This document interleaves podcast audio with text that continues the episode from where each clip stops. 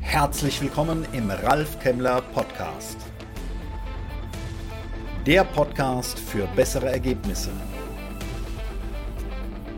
Klein innen, wirksam im Außen.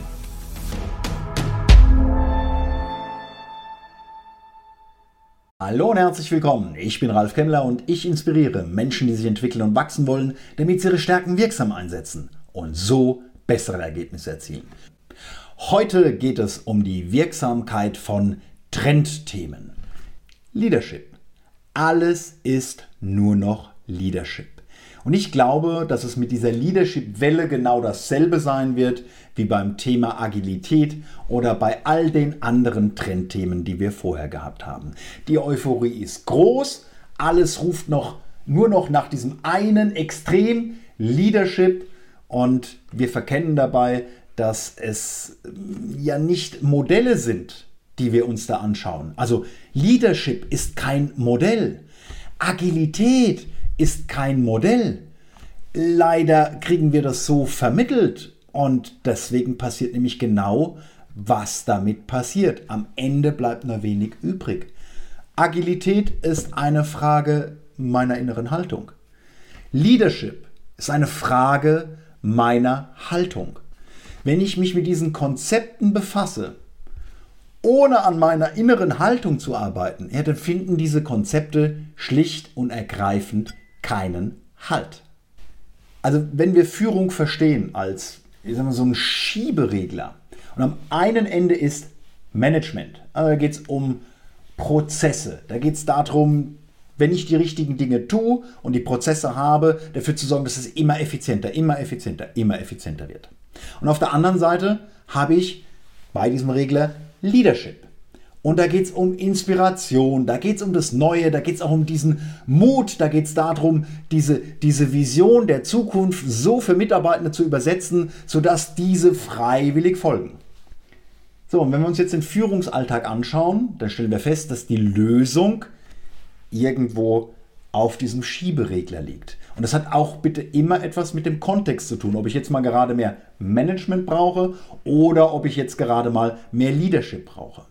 Hängt auch davon ab, ähm, was meine Aufgabe als Führungskraft ist.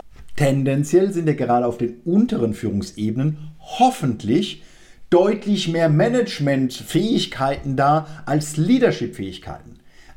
Weil da müssen einfach Dinge auch mal erledigt werden. Also was bringt mir eine 100% visionäre Führungskraft als kleiner Angestellter, dem mal die Steine aus dem Weg geräumt werden müssten? da bringen mir große Visionen gar nichts. Da gilt tatsächlich der Spruch, wer Vision hat, sollte zum Arzt gehen. Hier brauche ich Führungskräfte, die ihr Handwerk auch verstehen, die ihre Aufgaben erledigen und das mit den richtigen Instrumenten tun, sodass für mich der Rahmen geschaffen wird, dass ich als Mitarbeiter einfach wirksam sein kann. So, und was jetzt wichtig ist, dass ich, je nachdem, wo mein Schwerpunkt liegt, bin ich eher der Manager-Typ oder bin ich eher der, der Leader, ja, definitiv von der anderen Seite etwas lernen kann. Also es geht nicht darum, Management zu verteufeln. Nein, wir brauchen auch nach wie vor äh, Menschen, die Managementaufgaben erledigen. Es fängt also immer mit der Arbeit an uns selbst an. Also den offenen, mutigen Blick in uns selbst das, was wir wirklich können, aber eben auch das, was wir nicht so gerne an uns wahrnehmen. Weil nur so kann ich mich ja auch wirklich auf meine Stärken konzentrieren und äh, Führungskraft ist nicht gleich Führungskraft, weil da kann ich ja tatsächlich in einer Führungsaufgabe, die mehr Management zum äh, Schwerpunkt hat, vielleicht besser wirken als in einer Führungsfunktion, in der mehr Leadership-Kompetenz gefordert ist.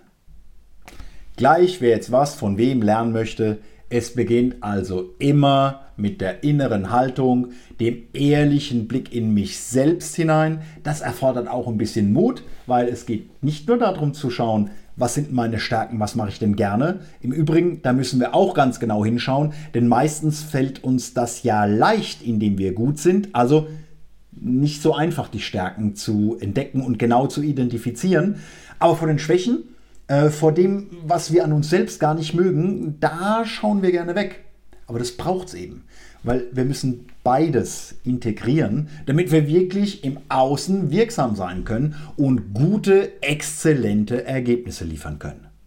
Denn mit diesem Selbstbewusstsein kann ich mich dann aufmachen, sagen, wohin sollte meine Entwicklung gehen, sodass ich meine Stärken noch besser in Wirkung bekomme. Da gehört dann auch ein Stück weit Selbstverpflichtung dazu für den Start. Dann braucht es, man nennt es in der Psychologie, die Selbstwirksamkeitsüberzeugung. Also ich muss dafür sorgen, für kleine Umsetzungsschritte, damit ich auch sehe, das, was ich mir persönlich an Veränderungen und Entwicklung vornehme. Ja, es funktioniert. Denn kleine Warnung am Rande, wenn ich für eine Veränderung oder eine Entwicklung von mir permanent Disziplin brauche, dann habe ich mich für einen Weg entschieden, der definitiv nicht meiner ist. Es braucht zum Start immer Disziplin, das ist klar. Aber die Disziplin geht relativ schnell über in etwas, das nennen wir einfach mal konsequentes Handeln. Da muss ich nicht mehr so viel Disziplin aufbringen.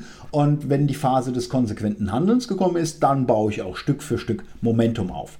Aber wenn ich für irgendetwas ständig Disziplin brauche, Achtung, dann bitte nochmals hinschauen.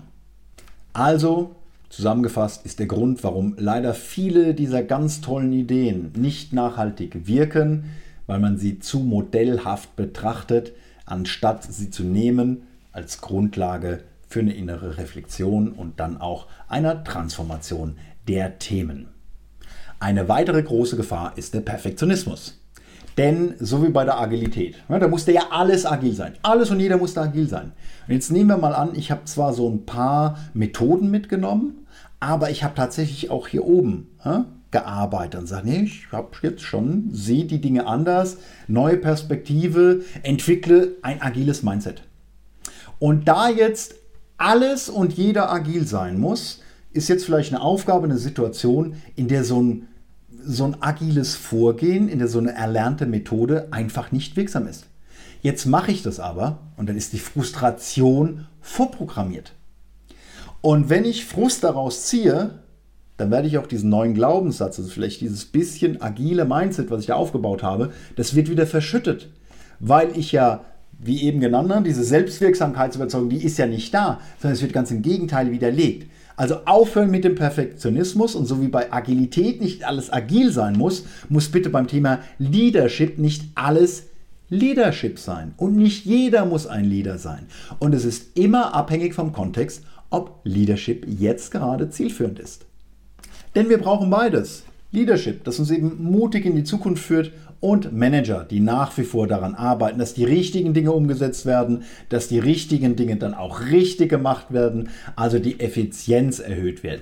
Wir brauchen beides, ist eine Frage des Kontexts und danach muss ich mich auf dem Regler einstellen. Und wenn es einen Rat gibt für meine eigene Persönlichkeit und meine eigene Entwicklung als Führungskraft, dann ist es offen und ehrlich zu bestimmen, wo stehe ich, wo will ich vielleicht auch hin, was brauche ich und dann diese Dinge zu entwickeln. Dabei wünsche ich viel Erfolg. Danke fürs Dabeisein. Weitere Informationen unter www.ralfkemmler.com. Bis zum nächsten Mal. Eine gute Zeit.